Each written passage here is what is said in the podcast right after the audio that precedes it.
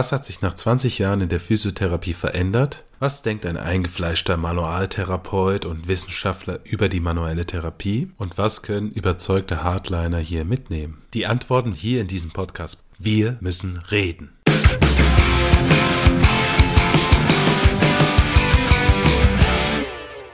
Willkommen beim First German Physiotherapy Podcast mit Anton Schwibbe und Jan Althoff. Heute möchte ich Roger Hilfiger bei uns begrüßen. Roger studierte Physiotherapie in Leukebad von 1990 bis 1994 und erlangte 2005 einen Master in Physiotherapie Wissenschaften Seit 2010 ist er berufsbegleitender Doktorand an der Universität Bern. Nach zehnjähriger Tätigkeit als Physiotherapeut in Spitälern, Privatpraxen und in einer Rehabilitationsklinik trat er Ende 2003 in die Hiseo Wallis ein. Er arbeitete zwei Jahre bei der Schweizer Paraplegikerforschung in Nottwil. Hallo Roger, hallo Jan. Hallo Roger, hallo Anton.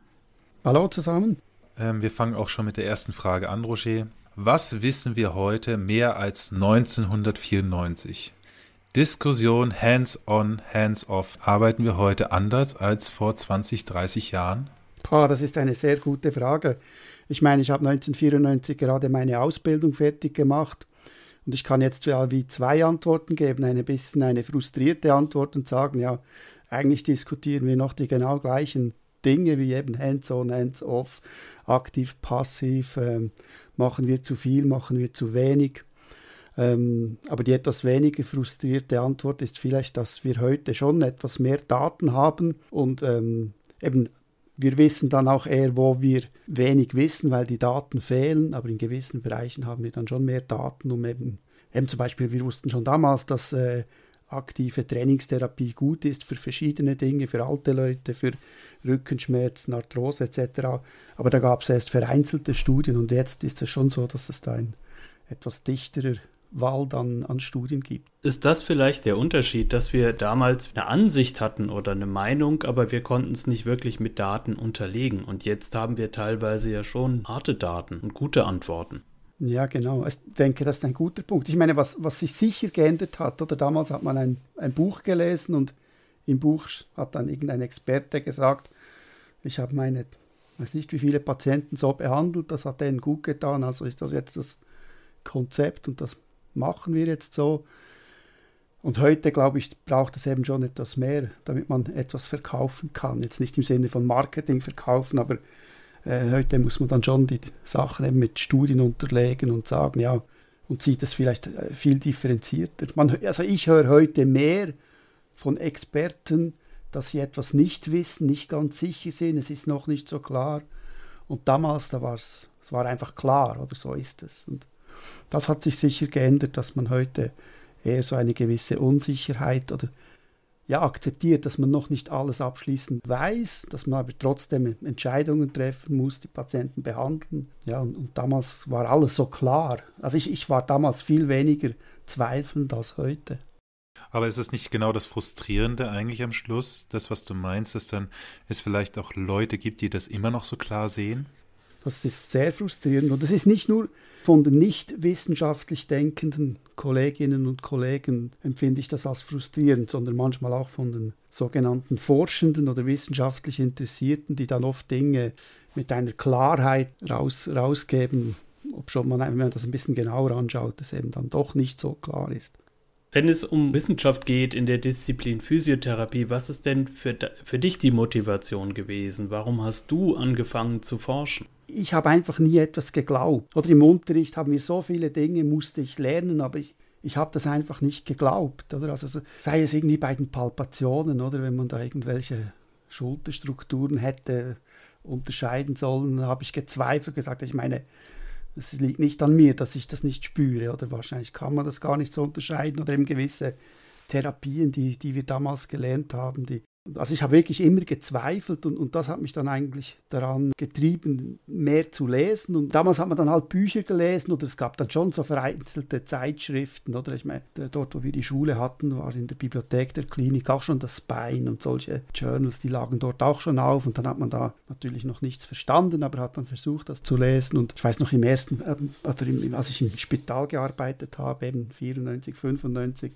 als dann ein, ein Arzt mit einer CD gekommen ist, mit einem Jahr Medline oder Silverplatter, ich weiß nicht was, das hat ein Vermögen gekostet und wir dann stolz diese CD in den Computer und konnten dann ein Jahr alle Abstracts, natürlich nur die Abstracts, äh, das war dann so, äh, wow, wow, wow, oder das ein riesen Aha-Erlebnis, dass es eben mehr gibt als einfach nur Bücher, die eine Person geschrieben hat. Und heute bist du quasi dran und machst selber viele Meta-Analysen, viel heiligt. Und dann ist es ja schon interessant, wie sich auch die Entwicklung dort jetzt bis jetzt dargestellt hat, oder? Dann quasi von dem, der Antworten haben wollte, stellst du jetzt selber Fragen. Also Fragen hatten wir irgendwie immer schon. Also ich hatte einen sehr guten Studienkollegen, oder, wo wir uns immer nächtelang also mit dem habe ich, glaube ich, noch nie etwas anderes gesprochen, als irgendeinem so über physiotherapeutische Fragen einander um die Ohren geworfen, also so richtig schon fast pathologisch. Aber das, das hat uns schon irgendwie so angetrieben, oder? dass wir sehr viele Fragen hatten und, und gedacht haben, ja, das muss man doch, müsste man doch jetzt erforschen. Und ja, und inzwischen versucht man das selber zu machen, was aber auch frustrierend ist, weil man in seinem ganzen Leben wahrscheinlich nur irgendwie so ein kleines Mosaikteilchen erarbeiten kann. Oder? Also in unserem Bereich gibt es ja nicht diese Erfindungen oder Entdeckungen oder Studien, wo man dann ah, jetzt, jetzt weiß ich, welches Gelenk ich manipulieren muss, damit der Beckenschmerz weg ist. Oder ich meine, das, das gibt es ja bei uns nicht. Bei uns ist das wirklich so in kleinen Schritten vorwärts, vielleicht öfters zurück als vor und, und also die Frustration ist, ist, ist anders geworden, aber ist irgendwie immer noch da. Oder? An guten Tagen oder, sehe ich das wie ein Spiel. Oder? Dann, dann, dann ist sogar die, die Suche nach Drittmitteln ist ein Spiel oder die Monopoly. Und eben die, dann kann man mit der Frustration gut umgehen, weil es einfach ein, ein, es ist ein Challenge, eine Herausforderung, da mitzumachen. Und, und an schlechten Tagen ist man dann nur am zynische Bemerkungen machen finde auch, was ja gut so ist, das bedeutet ja eigentlich, dass du ja eine gewisse, auch eine gewisse Liebe dem, dem Thema gegenüber hast und auch der Physiotherapie. Man auch dann vielleicht die Frustration sich ja darin äußert, weil sich Dinge nicht so voranschreiten, wie sie voranschreiten sollten oder wo man dann denkt. Und das ist ja okay. Was mich aber, was ich noch in unserem Vorgespräch einen spannenden Satz fand, war, ich bin ein Hardcore-Manualtherapeut, der langsam merkt, dass er 40.000 Franken in den Sand gesetzt hat. Ja, eben, das ist jetzt so ein Spruch aus zynischen Tagen, oder? Also, Was meinst du mit dem Satz? So ein Teil von mir meint diesen Satz gar nicht, oder? Der ist immer noch Hardcore-Manualtherapeut und wartet einfach auf die perfekte Meta-Analyse, die zeigt, dass das äh, wahnsinnig heilbringend ist, oder? Und die andere Seite ist halt schon so ein bisschen ernüchternd, oder? Und, und, damals war ich schon so in der Phase, oder, wo man, wo man extrem viel geübt hat und dann das Gefühl hatte, man spüre eben alle Bewegungen und, und kann äh, steif von nicht steif, beweglich von nicht beweglich untersuchen und, und, und, und jetzt so mit ein bisschen Distanz denkt man, ja, was war jetzt da, was war jetzt da wirklich dahinter und was war einfach irgendwie so Autosuggestion und, und dass man sich irgendetwas eingebildet hat. Und eben, wenn man dann die Wirksamkeit anschaut, also nicht, dass ihr mich falsch versteht, ich, ich würde immer noch manuelle Therapie-Ausbildungen machen. Ich finde immer noch für, für irgendwie Beweglichkeitsverbesserungen und, und, und solche Sachen, denke ich, kann man das immer, immer noch machen. Und ich meine, wir wussten ja schon damals, oder? Das war so die ersten Kurse 96, 97, 98 schon damals. Plötzlich ist man dann bei, bei, bei, äh, bei Hugo Stamm gelandet, der dann mit, mit anstatt uns über Manualtherapie drei Tage äh, Schmerztheorien äh, gekommen ist aus Australien. Oder?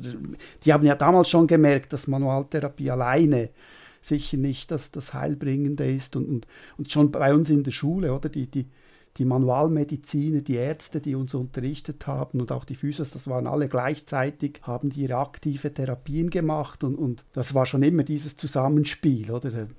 Jetzt heute muss man sich fragen, oder braucht es dann die Manualtherapie für gewisse Dinge überhaupt noch? Und das kann man dann sicher ein bisschen äh, relativieren.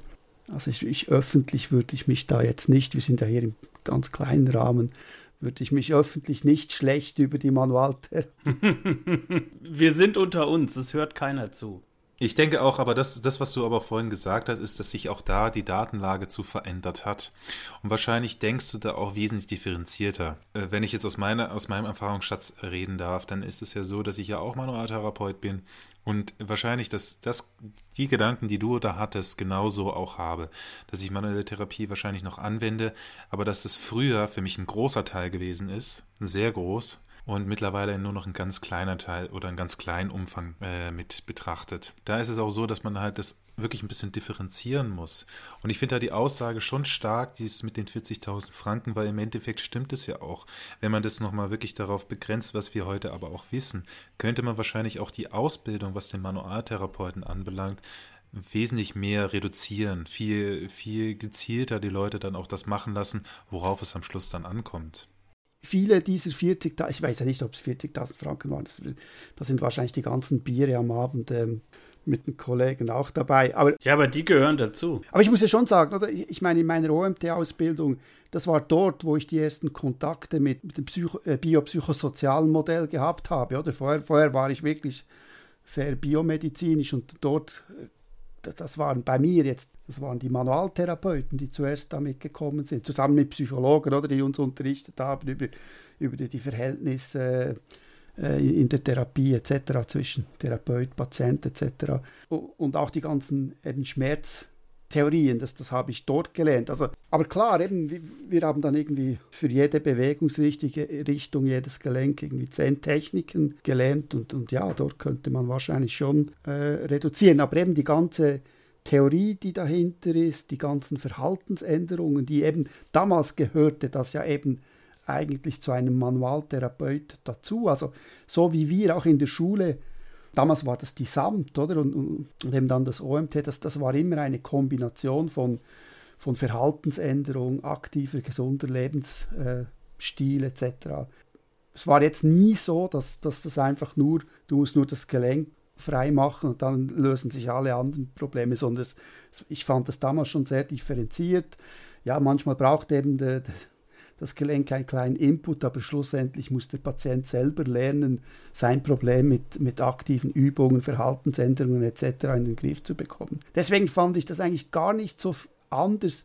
Also wenn wir jetzt die modernen Konzepte wie äh, Cognitive Functional Therapies und solche Sachen anschauen, so unterschiedlich war das eigentlich gar nicht. Oder? Was ich kritisch finde, ist, dass das irgendwie alles jetzt scheinbar zu manueller Therapie wird. Also Trainingstherapie ist natürlich manuelle Therapie und biopsychosoziale äh, Behandlung des Patienten ist manuelle Therapie. Das ist plötzlich alles manuelle Therapie. Und ich denke, nein, das ist eigentlich Physiotherapie. Und, und in, der, in der Physiotherapie haben wir ja dann auch dieses ganze Spektrum. Ja, bin ich einverstanden. Aber damals war schon, also vielleicht habe ich das falsch in Erinnerung, aber es war schon irgendwie so, Physiotherapie war halt viel passive Therapien im Sinn von Elektro, Massage, Fango und all das, oder? Die Leute, die uns manuelle unterrichtet haben, waren eben gleichzeitig die aktiven Leute. Ah, das war bei uns zum Beispiel völlig andersrum. Also da war manuelle, der, der Patient liegt da und der Therapeut, der macht mit seinen goldenen Händen und der, der Patient hat damit nichts zu tun. So, der, der soll ruhig sein. Genau, also in meiner Erinnerung, so wie die, die äh, Dozenten, die die uns das unterrichtet haben, war eben wirklich gleichzeitig auch die, die uns Trainingslehre unterrichtet haben oder auch die eben die Ärzte oder in Sportmedizin waren dann oft auch die Man Manualmediziner, wo das einfach so, ja, wie, wie das heute ein Sporttherapeut auch noch macht oder der wird auch mal oft nicht evident äh, Therapien anwenden, einfach weil, weil es so ein Paket ist und das war damals auch so. Deswegen. Roger, Roger, das interessiert mich jetzt. Haben die euch damals auch erzählt, wenn das mit dem Palpieren und Spüren noch nicht so klappt, da musst du halt mal ein paar Jahre üben, das kommt dann schon? Und es war ja dann auch so, oder als wir dann sehr viel geübt haben, hatte ich auch das Gefühl, ich könne die Bewegung in einem ISG-Gelenk spüren, oder? Und das sind dann halt so Dinge, wo, wo man sich dann irgendwie reinsteigert. Und klar wird man auch, also ich, ich muss ganz ehrlich schon, ich bin heute auch noch überzeugt, dass ein, ein, ein, ein gutes Handling gelernt sein will und mit viel Übung und dass ein, ein, ein geübter Therapeut immer mehr erreicht als ein Ungeübter, weil er eben auch äh, mehr machen kann. Aber es war schon so, eben, dass das, ich hatte das immer mit an der Schulter, oder? An der Schulter konnte ich nie irgendetwas unterscheiden. Das habe ich dann auch mit vielem Üben nie unterscheiden können. Oder? Aber, aber so bei den Gelenken war es dann schon irgendwie so, dass wir das Gefühl hatten, ja, das so Gelenkspiel und so, da, da spürt man etwas. Und hast ja vorhin gesagt, ähm, CFT sei wie manuelle Therapie und da bin ich nicht so ganz damit einverstanden. Und das ist schon eine ziemlich überzogene Darstellung, finde ich sogar fast, weil da wird ja schon wirklich versucht, dass man auf das biopsychosoziale Modell eingegangen wird. Und ich sag mal so, meine manualtherapeutische Ausbildung war nicht in der Art. Meine manualtherapeutische Ausbildung war wirklich noch dieses klassische konvex, konkav, äh, schön die Gelenke einzeln durchmobilisieren und so weiter und so fort. Da hatte das gar nichts damit zu tun mit irgendwas biopsychosozialem Sozialmodell und ich habe auch die OMT-Ausbildung angefangen. Das war völlig fern von dem. Dementsprechend ähm, würde ich schon sagen, dass da eine Veränderung stattgefunden hat und auch da die Techniken, die man ja heute beim CFT hier anwendet, wenn man jemanden berührt, dann ist es ja nicht damit verbunden, dass man versucht, irgendein Gelenk zu mobilisieren oder irgendwas in irgendeine Richtung zu schieben, sondern man versucht ja eher dann zu sagen, okay, wie kann ich den Patienten zur Bewegung motivieren? Das ist, glaube ich, der Unterschied jetzt dazu.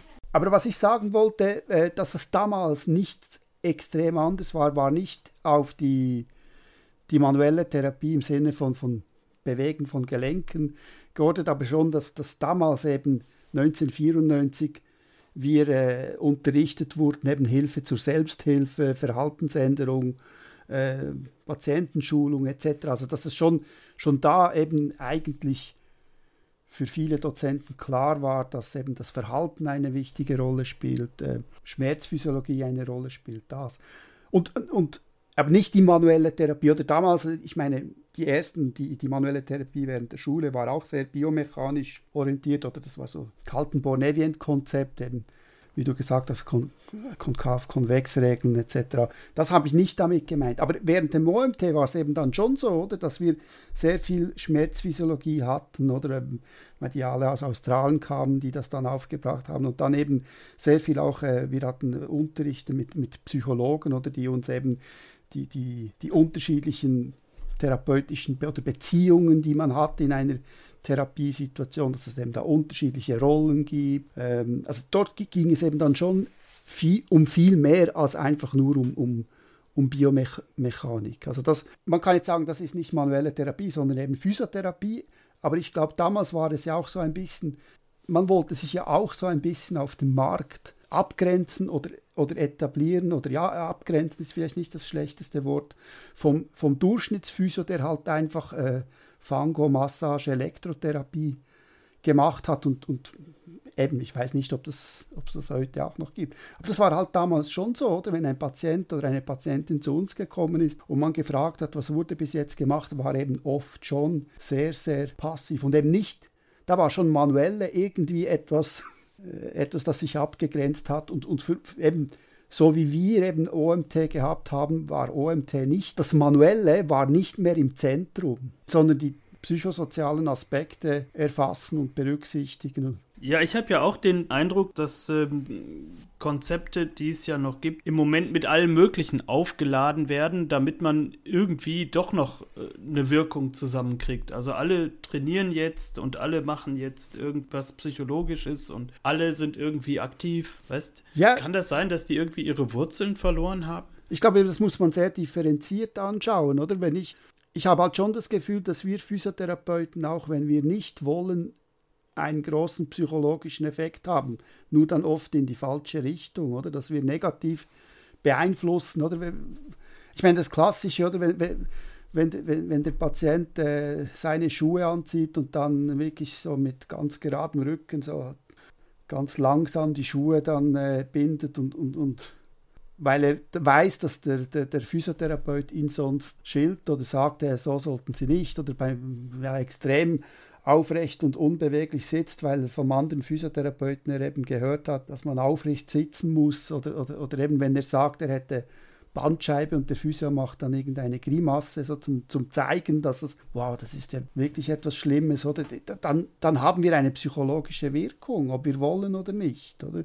Und umgekehrt, ich meine, wenn wir die Wissenschaft anschauen, dass eben Selbstwirksamkeitserwartungen und, und ähm, Locus of Control und all diese Überzeugungen, dass man die eben durch Erleben von, von verändertem Verhalten und dass eben dieses veränderte Verhalten dann eine Auswirkung hat auf seine eigenen Symptome etc. Wenn man das erleben kann, ist das eben auch Psychologie und da muss man ja nicht mal drüber reden, das muss man einfach den Patienten erleben lassen. Oder wenn er in, in einer Gruppe wenn, wenn einer wie ich, oder irgendwie 50, BMI 35, äh, überzeugt, er kann keinen Sport machen, weil er Kniearthrose hat und in der Gruppentherapie sitzt ein, ein 55-Jähriger mit BMI 36, der, der ihm die Röntgenbilder von seinem Knie zeigt und das sieht schlimm aus, aber der macht äh, aktive äh, Sachen und, und, und, und erzählt dann, dass er eben da, dadurch eben wieder mehr Freude im Leben hat, wieder mehr Hobbys machen kann, dann ist es auch eine psychologische Wirkung. Oder? Also ich denke, wir müssen psychologisch arbeiten. Das heißt nicht, dass ich über die Probleme des Patienten mit seinem Hund oder Partner reden muss und, und, und, dass mal darüber geredet ist, weil ah, wir wissen ja, dass das, dass das einen Einfluss hat. Das müssen wir angehen, aber das, da bin ich nicht die Rolle. Aber wenn es darum geht, den Patienten erfahren zu lassen, dass er trotz Schmerzen, trotz wenig Zeit im Beruf einen aktiven Lebensstil führen kann, dann, dann ist das von mir aus gesehen ja auch Psychologie, weil ich, ich erhöhe seine Selbstwirksamkeit. Oder respektive der Patient, der, ich helfe ihm, dass er seine Selbstwirksamkeit eben selber erfahren kann, dass er, dass er etwas ändern kann. Und das, denke ich, ist wichtig, aber nicht, ja, geht ja nicht nur ums Reden. Nein, aber ich habe, ich habe heute gerade einen Patienten gehabt in der Erstaufnahme und das Erste, was er sagt, ist, meine Nackenschmerzen kommen davon, weil ich einen Beckenschiefstand habe. Das ist die erste Aussage in dem Gespräch gewesen in Bezug auf seine Nackenbeschwerden, die er hatte. Und er hatte unspezifische Nackenschmerzen und er hatte dann gefunden, ja, die kommen nur deswegen, weil eine Physiotherapeutin, er war vorhin bei einer anderen Physiotherapeutin irgendwo im Bruck gewesen und die hätte zu ihm gesagt, da ist alles schief und deswegen ist er nach oben hin verspannt. Und ich glaube, das ist das, was du vorhin meintest mit Psychologie, die wir dann haben am Patienten. Wir können ihn damit auch kranker machen, dass wir ihnen dann Vorstellungen mitgeben, die in dem Sinne seine, sein Lebensverhalten verändern. Er hat sich dann, der macht sich die ganze Zeit darüber Gedanken. Er hat dann auch erzählt, dass er nicht richtig schlafen kann, weil er dann nicht mehr wusste, wie er dann richtig liegt, weil wenn er dann, wenn er dann irgendwas spürt, dann weiß er ja ganz genau, da ist sein Becken schief und deswegen ist die Wirbelsäule krumm und deswegen kann er dann nicht so gut schlafen. Ich meine, ich habe ja das selber an mir auch erfahren, oder? Zum Beispiel, ich war ein großer Fan von Triggerpunkten oder Triggerpunkttherapie und so. Erstens waren das die schönsten oder sind immer noch die schönsten Bücher, die es gibt. Und zweitens war, war, war alles schön einleuchtend und, und, und schön hergeleitet und so. Und, und als ich dann diese Kurse machte, oder, ich war dann oft, man hat ja dann immer irgendwas Rückenschmerzen oder Nackenschmerzen und ich war dann immer daran, mich selber zu triggern oder mich selber zu therapieren und das hat dann alles irgendwie nur, nur schlimmer gemacht, weil man dann immer irgendwo, ah, jetzt muss ich da drücken und dann dehnen und so. Irgendwie kommt man dann schon so in einen Teufelskreis und wenn man das einfach mal ein bisschen vergisst, und mal joggen geht oder, oder, oder so. Oder eben jemand sagt, weißt du was, jetzt machen wir mal einen anderen Weg. Das, das kann eben dann schon extrem helfen. Also eben, ja, da bin ich auf jeden Fall überzeugt, dass wir, eben, auch wenn wir nicht Psychologen sein wollen, sind wir Psychologen und machen vieles schlimmer. Und auf der anderen Seite können wir das eben auch ähm, sehr positiv nutzen, ohne zum nur noch Reden Therapeut zu werden, weil, weil oft ist, ist eben diese wichtigen Konzepte wie Selbstwirksamkeit, das ist, man muss es erfahren, man muss die Erfahrung machen, dass es noch geht und dann, dann hilft das. Und dann kommt natürlich der ganze Teil, man kann sich ja auch weiterbilden, oder? Also meiner Meinung nach ist man dann immer noch Physiotherapeut, wenn man eben die ganzen kognitiv-verhaltenstherapeutischen Ansätze macht. Dann ist man dann eben ein Psychologe, ich weiß nicht, wie man das nennen soll, aber man hat dann gewisse Kenntnisse über gewisse psychologischen Methoden oder Techniken oder wie man das nennen will, aber man ist dann immer noch Physiotherapeut. Also ich denke, diese, diese Annäherung oder eben Zusammenarbeit mit Psychologen finde ich extrem wichtig und hat mir auch, auch in, in, in der praktischen Arbeit mit, mit chronischen Schmerzpatienten war das zentral, also diese, dieser Austausch mit Psychologen. Das war der erste Teil des First German Physiotherapy Podcasts mit Roger Hilfiger. Wenn euch der Podcast gefallen hat, dann liked uns, teilt uns, redet über uns. Der Podcast ist auf sämtlichen Social Media Kanälen erreichbar. Facebook, YouTube, Twitter, Instagram und da, wo Podcasts erreichbar sind.